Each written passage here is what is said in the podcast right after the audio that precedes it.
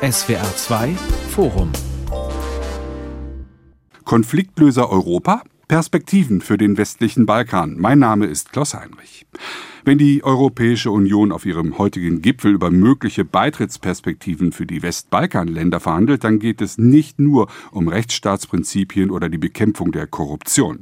Beim Dauerkonflikt zwischen Serbien und Kosovo und beim möglichen Zerfall Bosniens stellt sich die Frage nach Krieg und Frieden. Wie kann Europa die Nationalitätenkonflikte lösen? Gefährden instabile Demokratien wiederum die Union? Und wie weit geht die EU um den Einfluss der Russen, Chinesen, Saudis und anderen im Osten Europas zurückzudrängen. Darüber diskutiere ich in diesem SWR2-Forum mit Professor Dr. Marie-Janine Kalic, Osteuropa-Historikerin von der Ludwig-Maximilians-Universität in München.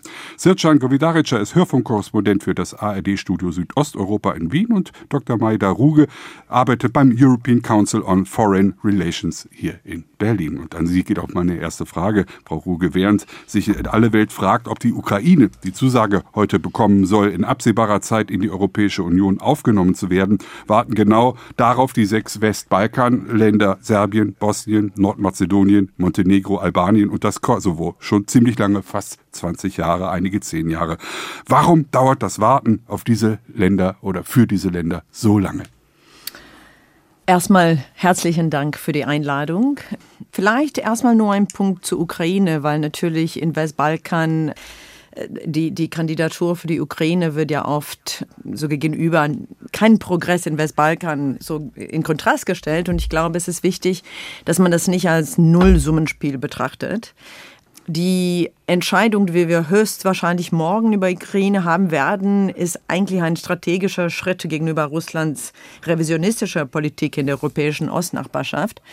Und irgendwie ist das auch so ein bisschen ein Moment für Ukraine, was in 2003 für Westbalkan dieser Thessaloniki-Moment war.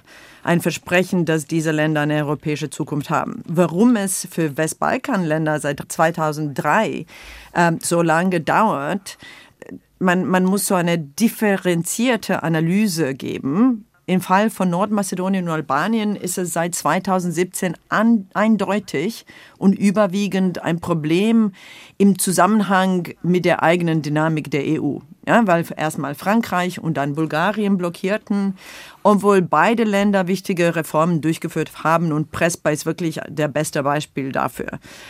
Bei den anderen Ländern sind die Dinge etwas komplexer äh, und mit aller Kritik gegenüber der EU und Langsamkeit des Prozesses ist es, glaube ich, wichtig einzusehen, dass ein Großteil der, dieser langsamen Vorwärtsbewegung eigentlich auch mit lokalen politischen Eliten zu tun hat und deren Interessen zusammenhängt wir haben politische Eliten in vielen Ländern, äh, vor allem Bosnien und Serbien, die die Institution von Staat gefangen halten und kein Interesse daran haben, die EU-Reformen zu übernehmen, insbesondere im Bereich von Demokratie und Rechtsstaatlichkeit und Medien. Und wenn diese politischen Akteure die Reformen wirklich durchführen würden, würden die ihre Macht verlieren und höchstwahrscheinlich wie der äh, vorherige Premierminister von Nordmazedonien, Nikola Gruevski, äh, eventuell aus dem Land fliehen müssen oder ins Gefängnis gehen.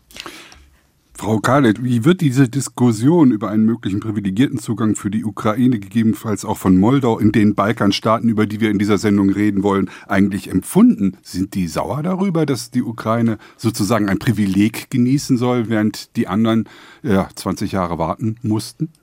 Nein, sauer ist in der Region niemand, aber eine gewisse Enttäuschung hört man doch, zwar nicht offen, denn alle verstehen natürlich, dass die Ukraine jetzt in diesem Krieg in besonders schwieriger politischer Lage ist und die Unterstützung der Europäischen Union auch braucht. Aber es ist richtig, es gibt Frustrationen, wenn man bedenkt, dass äh, Nordmazedonien, das damals noch Mazedonien hieß, seit 2005 ähm, im Wartestand mhm steht. Es hat sogar seinen Staatsnamen verändert, um Verhandlungen beginnen zu können. Albanien wartet seit 2014 und äh, beide Länder haben ja sehr tiefgreifende Reformen erfüllt. Konditionen, die die EU gestellt hat, sodass man das nicht richtig nachvollziehen kann. Und es herrscht schon eine große Verbitterung in der Region über den Bilateralismus in der EU Erst wurde Griechenland erlaubt, jahrelang den äh, Beitrittsprozess von Mazedonien äh, zu blockieren. Und jetzt äh, ist Bulgarien in dieser Situation des, äh, der Vetomacht. Und der europäische Kommissar für Erweiterung, übrigens ein Ungar, hat dazu auch nicht sehr viel zu sagen.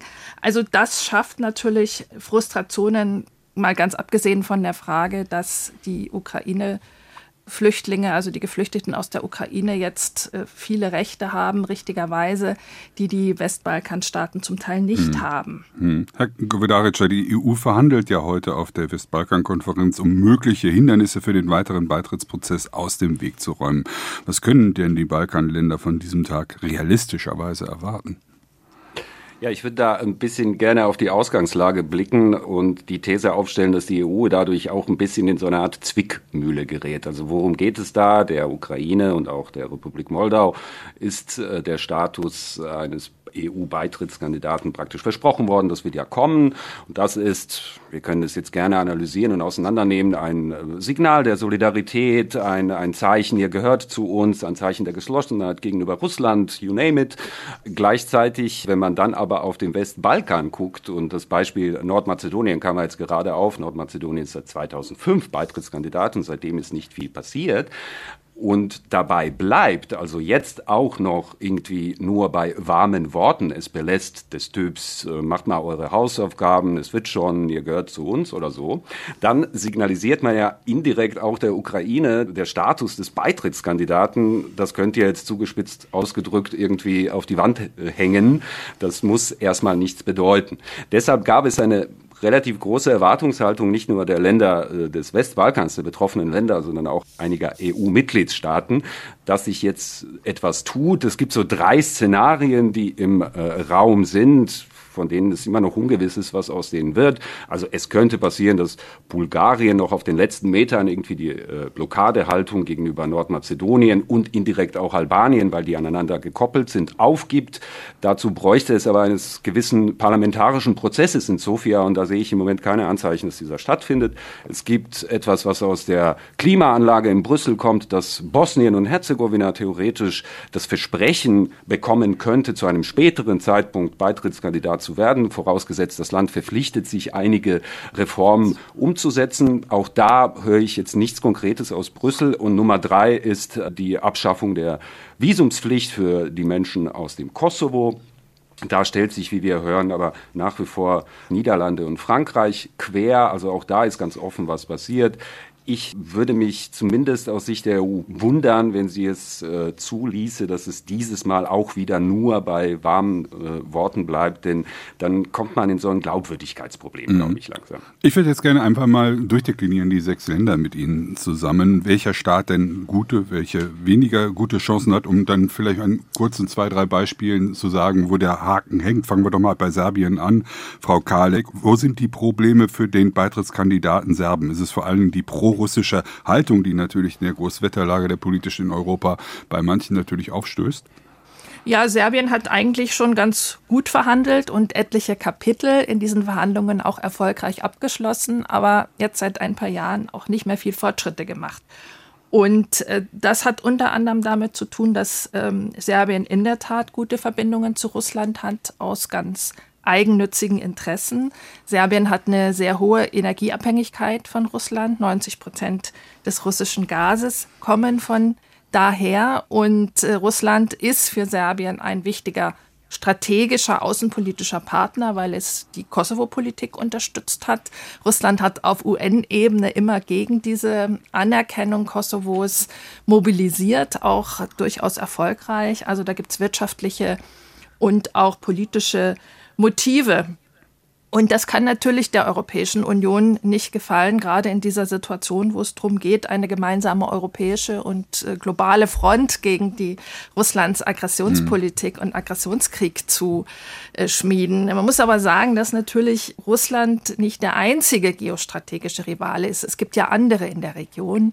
Äh, China ist ein wichtiger Investor, nicht nur in Serbien, auch in den anderen Ländern mit ganz eigenen äh, unabhängig davon agierenden Interessen. Und da haben wir noch nicht gesprochen über die islamischen Staaten, die da, wo Muslime leben, auch ihre eigene Politik verfolgen. Also die EU ist in einer Lage der geostrategischen Rivalität, aus der sie versucht herauszukommen. Aber wie gerade schon gesagt wurde, so richtig erkennbar, wie die Rezepte nun aussehen könnten, ist in diesem Moment leider noch nicht. Mhm, schauen wir mal ins Nachbarland, nach Bosnien, Frau Ruge. Ähm, das wissen wir alle. Bosnien hat das Nationalitätenproblem seit Beginn dieses Staates. Manche halten dieses Land für ein Experiment, manche befürchten, manche wollen auch, dass dieses Experiment zu Ende geht.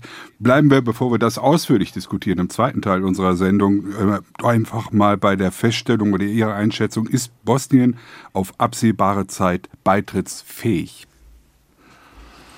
Nein. Die kurze Antwort. Ähm, Bosnien braucht diesen Prozess, aber es ist im Moment, so wie die Sachen aussehen, nicht beitrittsfähig. Äh, es gibt ganz viele Stimmen, die im Moment äh, dafür sehr werben, dass Bosnien so wie Ukraine eine Kandidatur bekommt. Vielleicht, äh, wenn man sich so das Prozess anschaut, wäre das eine Sache, wo man sagen könnte, okay, man kann dann stärker diese EU-Konditionalität benutzen, um diese 14 Kriterien, die EU schon in 2014 äh, definiert hat, wie Bosnien ihre eigentlich Staatsstrukturen reformieren muss, um funktionfähiger zu werden. Wir haben ja ein System, das von Dayton Peace Agreement geerbt würde, wo es sehr viele Blockaden gibt und wo die Sachen sehr langsam vorangehen. Und die, diese Reformen sind wiederum gegen den Interessen von nationalistischen Parteien.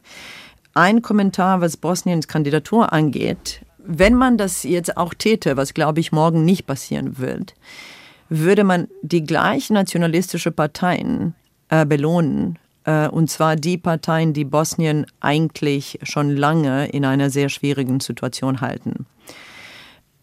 Bosnien, vielleicht das letzte Gedanke, äh, um, um diese Reformen in Bosnien durchzusetzen, ist es auch sehr wichtig zu betonen, dass EU-Beitrittsprozess alleine nicht ausreicht.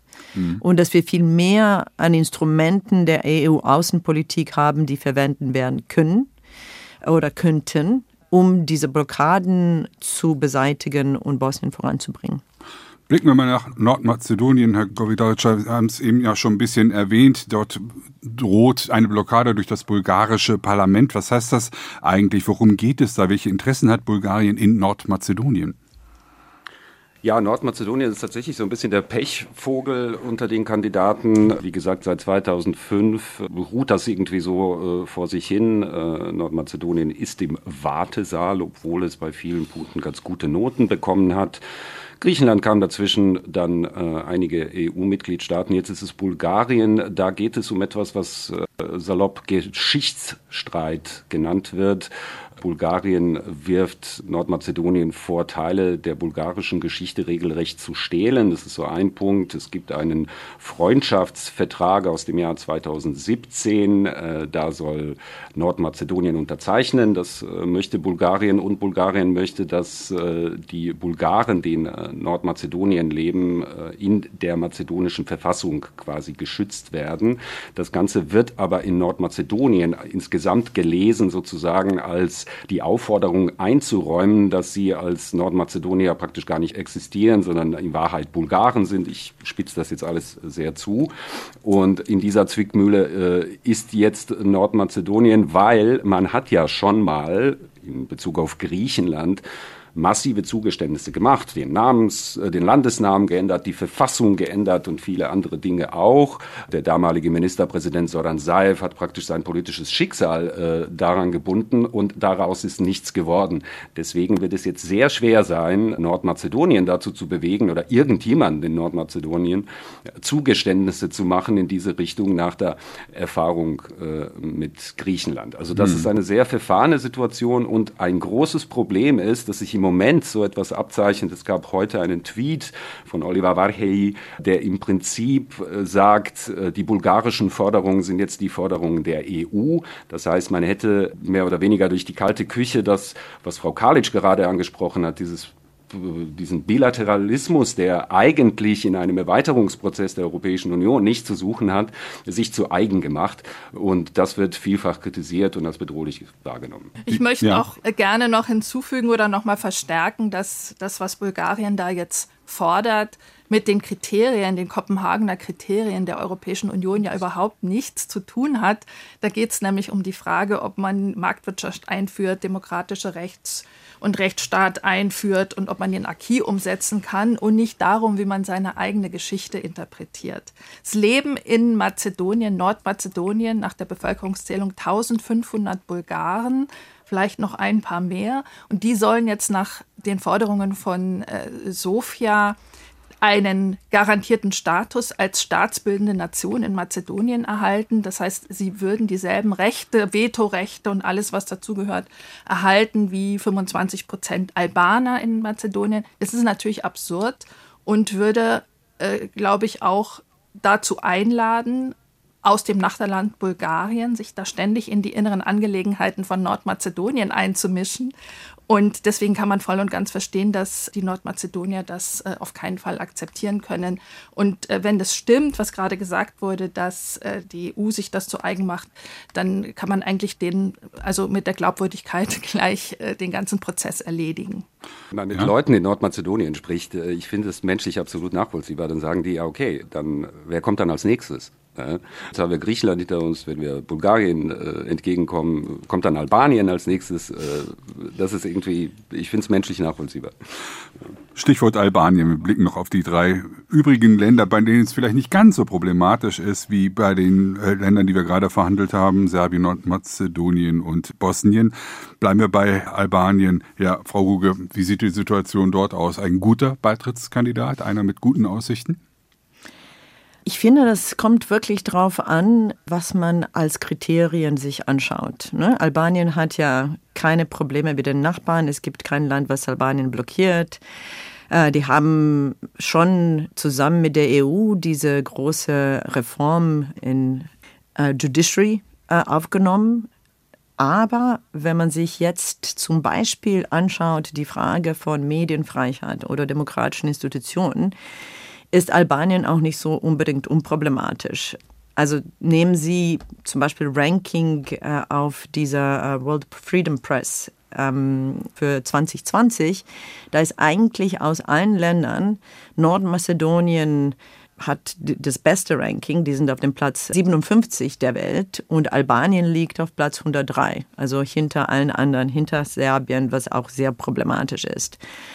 Und dazu gibt es ja teilweise auch, weil man so lange wartet, in Albanien auch eine große Konzentration der politischen Macht ähm, in dem äh, um den Premierminister Rama und die kontrollieren 60 von 62 Ortschaften, also in den Regionalwahlen, ähm, haben die auch äh, eine absolute Mehrheit. Von daher ist, glaube ich, das Risiko in Albanien eben diese große Zentralisierung der Macht Probleme mit Freiheit von Medien und wenn man mit dem EU-Prozess weitermacht, was leider jetzt so aussieht, dass es morgen nicht passiert, heute und morgen, muss man dann wirklich die EU-Konditionalität auch sehr stark äh, einsetzen in die Richtung Demokratie, Rechtsstaatlichkeit und Medien. Das ist schon alles richtig äh, mit der Medienfreiheit und politische Zustände. Auf der anderen Seite sind es ja Kriterien, die die EU jetzt in ihrem Verfahren nicht zu Konditionen selber gemacht hat, sondern die EU hat bestimmte rechtsstaatliche und demokratische Standards gesetzt und die hat nach eigener Beurteilung Albanien erfüllt. Nicht nur in der Justizreform, sondern Albanien hat alle Standards erfüllt. Und deswegen hat die EU ja schon 2019 auch entschieden, dass die Gespräche, die Beitrittsgespräche mit Albanien beginnen können. Und deswegen kann man jetzt nicht im Nachhinein noch zusätzliche Kriterien einführen äh, und schon gar nicht welche, das die die NGOs in irgendwelchen Rankings oder so eingeführt haben. Also die EU muss sich schon an ihre eigenen Regeln halten und der Einspruch kommt ja tatsächlich aus ganz anderen Motiven und ich sage, das sind innenpolitische Motive auch von Frankreich Frankreich, Dänemark und Niederlande und wer immer da dagegen ist oder jetzt eben Bulgarien, die haben mit dem Beitrittsprozess an sich wenig zu tun. Die betreffen die Sorge vor rechtspopulistischen Bewegungen im eigenen Land und die betreffen die Sorge vor der Funktionsfähigkeit der Europäischen Union. Stichwort Overstretch, aber das ist natürlich ein ganz anderes großes Thema. Ich finde, äh, Frau Kalic sagt gerade etwas ganz Zentrales, was uns, äh, glaube ich, durch die komplette Sendung begleiten kann. Das ist der Punkt, dass wir immer angenommen haben, ein möglicher EU-Beitritt sei auf dem Westbalkan eine Art Reformmotor. Das mag man jetzt diskutieren, wie weit das geklappt hat. Allerdings, wenn sich dann herausstellt, bei mehreren Beispielen, dass äh, die Länder ihre Hausaufgaben machen, die EU dann aber nicht, dann wird es schwierig mit diesem Reformmotor und das untergräbt, das ist jetzt glaube ich schon zum dritten Mal gefallen, die Glaubwürdigkeit auch der EU äh, auf dem Westbalkan und ist ein großes Problem. Frau Rüge. Ich finde das alles richtig. Äh, es ist aber allerdings auch so, dass auch wenn die EU eine positive Meinung an einem bestimmten Zeitpunkt gibt, gibt es da zwei Fragen. Eine ist, das schließt nicht aus, dass es Backsliding geben kann, was die, was auch wir bei den EU-Ländern, also den Mitgliedstaaten auch sehen, Ungarn, Polen und so weiter. Und in Albanien ist das sicher der Fall. Ich glaube, es heißt auch nicht, dass alle äh, zukünftige Berichte genauso positiv sein werden. Und die zweite Frage äh, ist natürlich auch sehr oft, wie evaluiert die EU wirklich die Lage in diesen Ländern und wie treu ist die Repräsentation der Situation? Und äh, wenn man sich Bosnien anschaut, ist es schon so, dass die EU sehr oft gerne nach diesen kleinen Erfolggeschichten sucht und auch ihre Konditionalität äh, sehr oft nicht so streng durchsetzt. Konfliktlöser Europa, Perspektiven für den westlichen Balkan, so heißt dieses SWR2-Forum. Wir haben eben schon diskutiert, wir haben eigentlich alle Länder mal kurz angesprochen, wo die Spezialprobleme sind, aber es gibt natürlich immer wieder das Problem Thema Rechtsstaatlichkeit, autoritäre Trends. Ungarn, Polen wurden gerade genannt, haben wir schon in der EU kommen da neue dazu, wenn diese sechs Balkanländer dazukommen. Dann stellt sich ja doch die Frage, und das ist jetzt die Frage an die Runde, welches Interesse hat eigentlich die Europäische Union an der Integration Integration der Balkanländer. Ja, es ist richtig gesagt worden, dass der Balkan gewissermaßen der Innenhof von Europa ist. Eine kleine Gruppe von Ländern mit geringer Bevölkerungszahl, umringt von vielen ähm, europäischen Mitgliedstaaten. Und die Europäische Union hat natürlich Interesse daran, Stabilität und Frieden in der Nachbarschaft äh, zu garantieren. Und die Mitgliedschaft in der Europäischen Union, das wissen wir, liefert nicht nur großen Reformanreiz, sondern ist auch ein Motor, die ähm, nachbarschaftlichen Beziehungen zu verbessern. EU hat Interesse daran, Partner zu haben, institutionelle Partner zu haben, um grenzüberschreitende Herausforderungen besser lösen zu können. Stichwort grenzüberschreitende Migration, Stichwort organisierte äh, Kriminalität. Und in letzter Zeit ist ein Argument immer wichtiger geworden und das ist eher ein institutionelles, dass die EU nämlich nicht scheitern darf auf dem westlichen Balkan, wo sie in den letzten 30 Jahren so wahnsinnig viel investiert hat. Denn wenn sie es nicht schafft, den Westbalkan zu stabilisieren und zu integrieren, wie sollte sie dann bitteschön das schaffen in Ländern, die noch viel größere Probleme haben? Äh, nicht zuletzt eben auch Ukraine und Moldau. Und über die geopolitischen Herausforderungen haben wir ja auch schon etwas gesprochen. Aufgrund des langen Zögerns haben sich äh, andere Akteure, Russland und China und andere breit gemacht in der Region. Mhm. Und da hat jetzt die Europäische Union auch mittlerweile ein ganz großes, also strategisches und geopolitisches Problem, wenn es mit, der, mit dem Beitritt nicht allmählich mal vorankommt. Ja, ich frage einfach mal weiter. Ich habe jetzt über die Interessen der Europäischen Union gesprochen. Sprechen wir auch direkt weiter über die deutschen Interessen. Es war ja Olaf Scholz, der deutsche Bundeskanzler, der sehr reiseaktiv war im Vorfeld dieser Konferenz, die heute stattfindet und morgen ja darüber diskutiert und entschieden werden soll beim europäischen Gipfel, wie es denn weitergeht mit den Westbalkanländern. Was ist das spezifisch deutsche Interesse, Frau Huge? Ich würde sagen, Deutschlands Interessen sind sowohl sicherheitspolitischer als auch wirtschaftlicher Natur. Natürlich teilt erstmal Deutschland die EU-Ziele, kein schwarzes Loch in der, irgendwie mitten in Europa zu mhm. haben.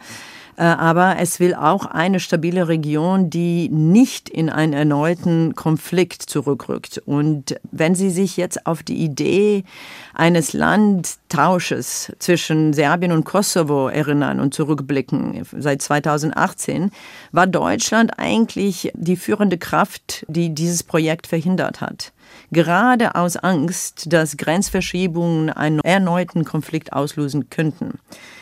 Und ich würde sagen, für Deutschland, also neben allem, was Frau Czolic genannt hat, ist eben diese Vision für die Region, die auf den bestehenden Grenzen aufbaut und so eine wirtschaftliche Integration durchmacht, sehr wichtig.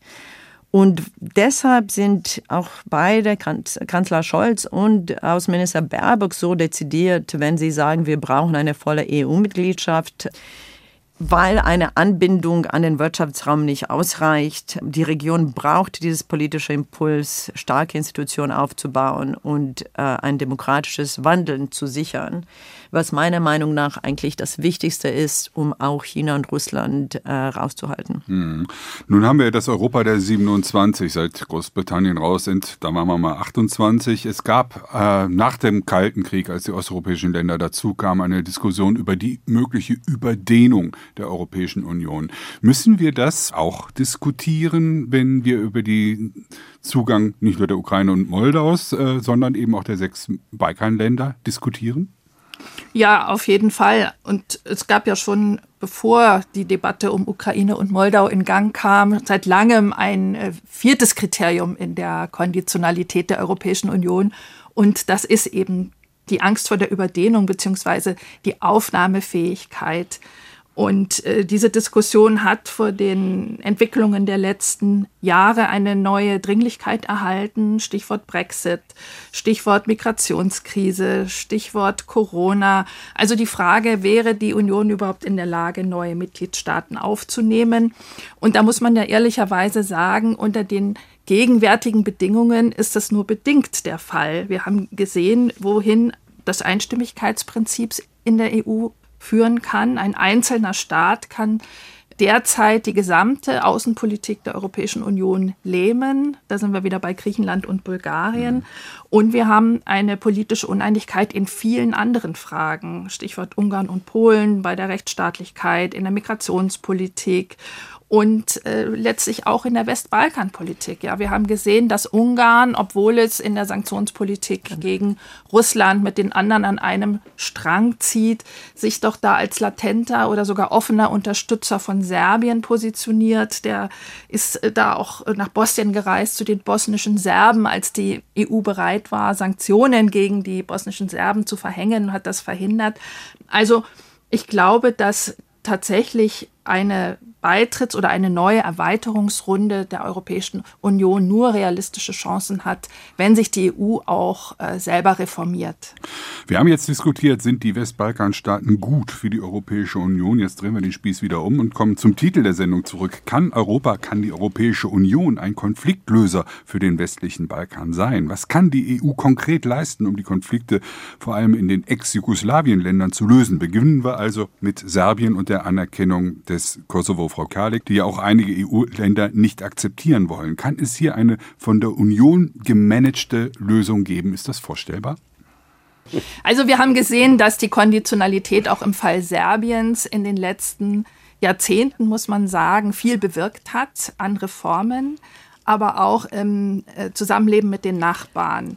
Wir müssen uns erinnern, dass Serbien aufgrund der Konditionalität zum Beispiel Slobodan Milosevic an das äh, Tribunal in Den Haag ausgeliefert hat und die Zusammenarbeit in der Kriegsverbrecherfrage äh, immens verbessert hat. Äh, Serbien hat sich in Bosnien offiziell entschuldigt für die Verbrechen, die im Namen Serbiens dort begangen wurden. Also es gibt einen gewissen Anreiz in diese Richtung. Wo das relativ wenig bewirkt hat, ist in der Tat Kosovo, wo die Europäische Union 2014 einen sogenannten Normalisierungsprozess angestoßen hat. Dabei geht es darum, in bestimmten Fragen der konkreten Zusammenarbeit wirtschaftlicher Grenzregime, Reisefreiheit und so weiter zusammenzuarbeiten. Aber das Problem an der Sache ist doch, dass äh, sowohl in Serbien als auch im Kosovo nationalistische Regierungen am Werk sind und es auch äh, starke nationalistische Stimmungen gibt, die dann auch bei Wahlen immer wieder eine Rolle spielen, sodass dieser Prozess eigentlich nicht wirklich vorangekommen ist und man sich auch fragen muss, äh, welche Anreize die EU tatsächlich liefern kann, damit äh, in Zukunft jetzt mal tatsächlich konkrete Verbesserungen erzielt werden können. Und da sind wir eigentlich immer wieder bei der Ausgangsfrage, solange die Länder in der Region wissen, dass der Beitritt oder die Konditionalität erst womöglich in vielen Jahren, wenn überhaupt, aktuell wird, sind natürlich andere kurzfristige Erwägungen immer wichtiger. Die nächsten Wahlen, das mhm. Energieproblem und so weiter. Zwei Anmerkungen in Sachen Kosovo. Es gibt auch die Lesart, die ich sehr interessant finde, dass zum Beispiel nehmen wir mal den serbischen Präsidenten Alexander Vucic, der insgeheim wahrscheinlich sehr genau weiß, dass das Kosovo aus serbischer Sicht jetzt gesagt quasi verloren ist natürlich kein großes Interesse in Wahrheit haben kann an einer nachhaltigen Lösung, weil er, das ist jetzt eine bestimmte Lesart, seit Jahren von der EU quasi hofiert wird, weil er dafür sorgt, dass es da nicht eskaliert. Stichwort Stabilokratie, also dass man sich da sozusagen Typen ranzüchtet, die das, die die Region stabil halten und aus diesem Grund bereit ist, beide Augen zuzudrücken bei Fragen der Rechtsstaatlichkeit. Daran gibt es in Serbien, wenn man mit Leuten spricht, viel Kritik, insbesondere in Deutschland an äh, Frau Merkel, äh, jetzt auch am Besuch von Olaf Scholz, der, den viele äh, auch so gewertet haben, dass er eigentlich Alexander Vucic gestärkt hat. Zweiter Punkt zum äh, Thema Serbien und Kosovo. Die EU hat auch hier eine wirklich massive offene Flanke in irgendwelchen Forderungen und das ist die Tatsache, dass eben fünf EU-Länder den Kosovo noch nicht anerkannt haben. Das ist ja geradezu absurd, wenn man äh, ehrlich ist, äh, dann von Serbien zu fordern, dass Serbien das tut und das holt man sich auch regelmäßig tatsächlich auch ab als Antwort. Ja, macht ihr doch erstmal. Das ist auch ein mhm. Problem. Die, die Lage in Bosnien ist ja derzeit besonders prekär. Serbenführer Dodik möchte die Unabhängigkeit der Republik Srpska mit einer eigenen Armee, einer eigenen Justiz. Die Kroaten im Land unterstützen diese Sezessionsanstrengungen wohl auch. Nur die Bosniaken stehen noch wirklich zu diesem Staat. Frau Ruge, kann die EU das Scheitern dieses Vielvölkerexperiments noch verhindern, indem sie beispielsweise Bosnien doch eine Aussicht gibt, EU-Mitglied zu werden? Oder ist das ein wirkungsloses Instrument? Äh, wirkungslos würde ich es nicht beschreiben, aber es ist auf jeden Fall nicht genug. Es reicht nicht aus. Ich würde gerne zwei Punkte hier ansprechen. Erstmal EU als Akteur in der Region. Ich finde, in diesen Diskussionen geben wir EU manchmal zu viel Kredit, weil seit Ende des Krieges in Bosnien war EU nie alleine in der Region. USA war immer ein mächtiger Akteur an der Seite der EU. Und vieles, wovon wir heute reden als Resultate der EU-Politik, ist eigentlich nur durch eine Zusammenarbeit und eine robuste Politik der USA passiert. In Bosnien droht Milorad Dodik schon seit mindestens 15 Jahren, wenn nicht länger. Also er ist 2006 äh, auf die Macht gekommen und er droht seitdem mit einer Abschaffung bosnischen Staates. Sein Interesse ist eigentlich eher mit maximalistischen Drohungen vorwärts zu gehen, um äh, das zu bekommen, was er wirklich will. Und das, was er will, ist Abschaffung deren Institutionen, die eine Aufsicht ausüben, also was Rechtsstaatlichkeit äh, stark betrifft. Und da ist das EU-Prozess sehr wichtig, aber wie gesagt nicht ausreichend. Was EU auch braucht, ist Entsendung militärischer Kräfte. Die braucht Sanktionen. Sie braucht eine härtere und robustere Außenpolitik.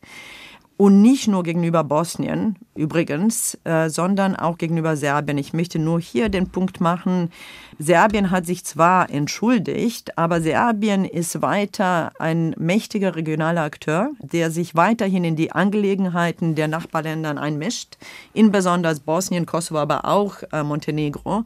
Wir haben einen intensive revisionistischen Diskurs äh, zur Leugnung von Kriegsverbrechen in Serbien. Wir haben für die von dem äh, Ex-Innenminister geförderte Idee einer serbischen Welt. Wir haben häufige Förderungen nach einer Vereinigung äh, mit der Republika Srpska, zwar nicht von Präsident Vucic, aber seinen Ministern.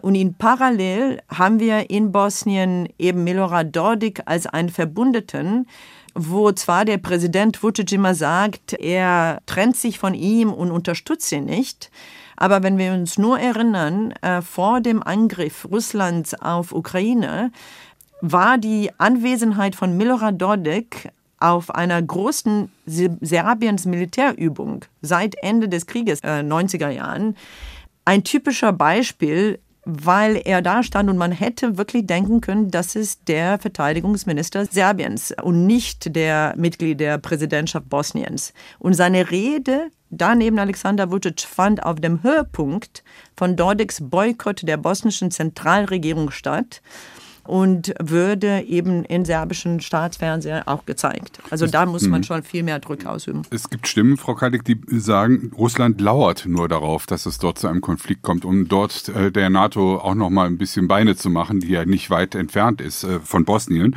Ist das möglich, dass äh, wie nach dem Muster Transnistrien oder noch schlimmer nach dem Muster Ukraine Russland aktiv wird auf dem Balkan in Bosnien? Also ich würde es ein bisschen anders sehen und auch mhm. das, was äh, Frau Ruge gesagt hat, ein bisschen anders akzentuieren. Denn äh, dass es überhaupt zum Dayton-Vertrag gekommen ist und dass äh, dieser Dayton-Vertrag zumindest die ersten Jahre auch einigermaßen funktioniert hat, ist ja nicht ausschließlich oder vielleicht auch gar nicht so sehr dem robusten Auftreten der USA zu verdanken, sondern der Tatsache, dass sich die Welt damals einig war und dass Russland mit dem Westen an einer an einem Strang gezogen hat und äh, auf die Serben und die bosnischen Serben eingewirkt hat, sich wohl zu verhalten. Das ist nun seit einigen Jahren nicht mehr der Fall, sondern Russland benutzt den westlichen Balkan, benutzt äh, vor allem Bosnien, aber auch Serbien als Bühne, um hier als Spoiler aufzutreten und Samt ins Getriebe zu werfen, vor allem auch um seine internationale Rolle zu unterstreichen. Also da ist viel Symbolpolitik, um zu zeigen, dass Russland immer noch was zählt nach der Demütigung der Kosovo-Intervention 1999 und jetzt natürlich immens verstärkt durch die Sanktionspolitik. Dass Russland tatsächlich ein Interesse hätte, dass es wieder Krieg gibt auf dem Balkan, glaube ich nicht, denn dadurch könnte Russland ja gar nichts gewinnen. Wohl aber daran, dass die äh, sagen wir, westliche Einflussnahme und dieses westliche Konstrukt, was da in Bosnien aufgebaut wurde, ins Wanken kommt und äh, da zeigt sich ja russische Politik auch relativ effektiv. Ja, die russische Propaganda hat Fuß gefasst, nicht nur bei den bosnischen Serben in der ganzen Balkanregion, wo orthodoxe Bevölkerung lebt. Und äh, das ist also ein ernstzunehmendes äh, Problem. Frau Ruge, Widerspruch. So drei Punkte. Wenn wir jetzt nur uns gerade die Situation in Bosnien äh, anschauen, seit dem Angriff in Ukraine äh, Russland, ist es eigentlich viel besser geworden. Ja, es ist stabiler, wenn Sie sich jetzt das Diskurs von Dodik oder Čović wirklich genau anschauen, sind ja viel kooperativer äh, und drohen viel weniger. Und der Grund ist, weil EU und USA wieder sehr stark dagegen gepusht haben die Sanktionen von USA und Großbritannien, wo EU nicht gefolgt hat, aber dann auch Einsatz von dem äh, von Deutschland und von dem hohen Repräsentanten zeigt, wie wenig man eigentlich braucht, Russland aus Bosnien in Bosnien zu neutralisieren. Ein Widerspruch, was Post-Dayton-Zeit angeht, Russland war zwar äh, kooperativ, aber darum ging es gar nicht. Und ich, ich würde generell Russland wirklich als ein Spoiler mit, mit sehr kleinen Investitionen bezeichnen. Wir hatten 50.000 Truppen, amerikanische Truppen in Bosnien, um Dayton zu implementieren. Wir hatten eine sehr starke Präsenz von äh, Amerikanern, nicht nur durch die Truppen, aber auch politisch in dem Büro von hohen Repräsentanten.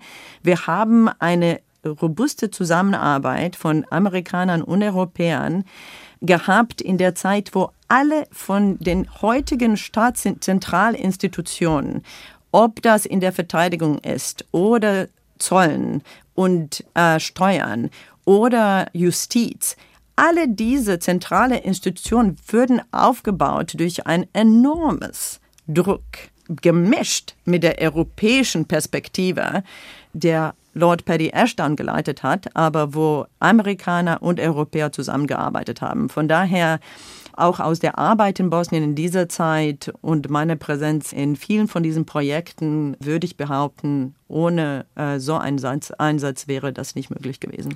Ich verstehe da nur nicht, warum Bosnien jetzt in dem Maße paralysiert und in seiner größten existenziellen Krise ist, wie es Christian Schmidt ausgedrückt hat, wenn diese Zusammenarbeit und robuste Politik so gut funktioniert. Nee, ich glaube, wir müssen uns nicht wir müssen, mehr. Sie wir müssen gescheitert uns, seit 2000. Das ist das Problem. Wir müssen ist, uns ehrlich machen und es ist eine Illusion des Westens, dass man von außen solchen Staaten eine Ordnung, eine Friedensordnung auf drücken kann, siehe Afghanistan. Ich glaube, es ist nichts gewonnen, wenn wir uns da in die Tasche lügen. Und ich bin mir ziemlich sicher, wenn die Staatengemeinschaft aus Bosnien abziehen würde, dann würde dieser Staat auseinanderfallen und sich in nicht wesentlich besserem Zustand befinden als zu Beginn des Krieges. Aber dann widersprechen Sie gerade Ihr Argument. ähm, also die, der Grund, warum es scheitert, ist es genauso, weil seit 2008 graduell sich USA eigentlich verabschiedet hat. Obama hat gesagt, die Europäer werden die Region übernehmen und die Leitung geht dann an die Europäer. Und das ist auch einer der Gründe, warum die Europäer so wenig Vertrauen von den Leuten in Bosnien und Kosovo haben. Wenn Sie sich anschauen, die Frage von UFOR und der europäischen Kapazität in dem EU Strategic Compass, sind wir bei 5000 Truppenambitionen für das ganze Umfeld. Und wenn man schaut, was sind denn die Herausforderungen und Krisen in der südlichen Nachbarschaft? Ja, wir haben mindestens vier großen gescheiterten Staaten. Wir haben dieses Risiko in Westbalkan und EU ist wirklich nicht fähig, in außenpolitische Instrumente und äh, Sicherheitsinstrumente zu mobilisieren. Und das ist ein Problem. Mhm. Eben fiel der Name Christian Schmidt, das ist der hohe Repräsentant für Bosnien und Herzegowina. Herr Govidarica, was macht der eigentlich? Der ist ja eigentlich relativ mächtig, kann theoretisch sogar diese Teilpräsidenten entlassen, habe ich äh, gelesen. Wie aktiv ist er und in welcher Form gestaltet er die Situation in Bosnien?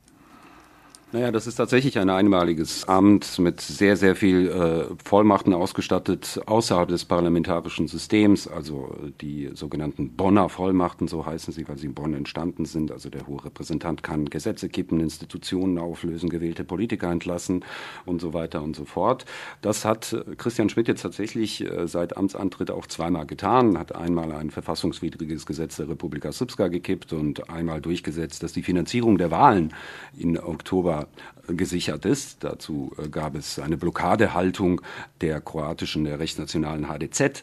Das hat funktioniert. Ich erkenne darin tatsächlich eine kleine Umkehr. Also es tut sich etwas. Es ist so ein bisschen jetzt äh, Stichwort äh, Handeln statt Verhandeln. Der ja, Milorad Dodik hat sich tatsächlich auch ein wenig zumindest zurückziehen müssen mit seinen Plänen. Er hatte ja der Regierung der Republika Srpska über das Parlament ins Gebet Gebetsbuch schreiben lassen, dass sie innerhalb von sechs Monaten, das war letztes Jahr im Herbst, den Abschied sozusagen der Republika Srpska aus dem gemeinsamen Justiz-, Steuer- und Verteidigungssystem beschließen soll. Das ist jetzt verschoben. Weitere sechs Monate angeblich wegen der geopolitischen Lage. Aber Milorad Dodik hat offensichtlich gemerkt, das wird nicht durchgehen. Auch die Pläne der bosnischen Kroaten, die Wahlen zu sabotieren im Fall, dass sie sich nicht mit einer Änderung des Wahlgesetzes beziehungsweise des Wahlprozederes, also wenn es dazu nicht kommt, so wie Sie sich das wünschen, auch das ist verhindert worden. Also irgendwas passiert. Ich setze dem mal als Kontrast, als äh, Christian Schmidt begonnen hat als hoher Repräsentant, habe ich vielen seiner Reden zugehört und da hat er immer in den Vordergrund gestellt, dass die Jugendabwanderung aus Bosnien und Herzegowina aufhören soll. Jetzt bin ich mal böse und sage, natürlich ist das ein großes Problem und niemand wird sich finden, der sagt, das soll, soll man nicht unterbinden, aber das ist genauso mutig und genauso visionär wie zu sagen, ich bin gegen Karies. Also äh, und Innerhalb von wenigen Monaten hat sich da was geändert. Ich führe das darauf zurück, dass man A, jetzt auf Russland keine Rücksicht mehr nehmen muss. Also Russland hätte sicherlich viel dafür getan, dass diese Bonner Vollmachten nicht gezogen werden. Und dass tatsächlich das geopolitische Interesse der EU, da gebe ich Frau Uri recht, die man natürlich im Kontext der internationalen Gemeinschaft in Bosnien immer betrachten muss, dass sich da etwas geändert hat, dass sich da etwas getan hat. Wie nachhaltig das sein wird, das ist eine andere Frage. Konfliktlöser Europa, Perspektiven für den westlichen Balkan. Das war das SWR2 Forum. Es diskutierten Professor Dr. Marie-Janine Kalik, Europahistorikerin von der Ludwig-Maximilians-Universität in München. Sacan Govidarica ist im ARD-Studio Südosteuropa Wien, Hörfunkkorrespondent und Dr. Maida Ruge vom European Council on Foreign Relations hier in Berlin war auch zu Gast und mein Name ist Klaus Heinrich.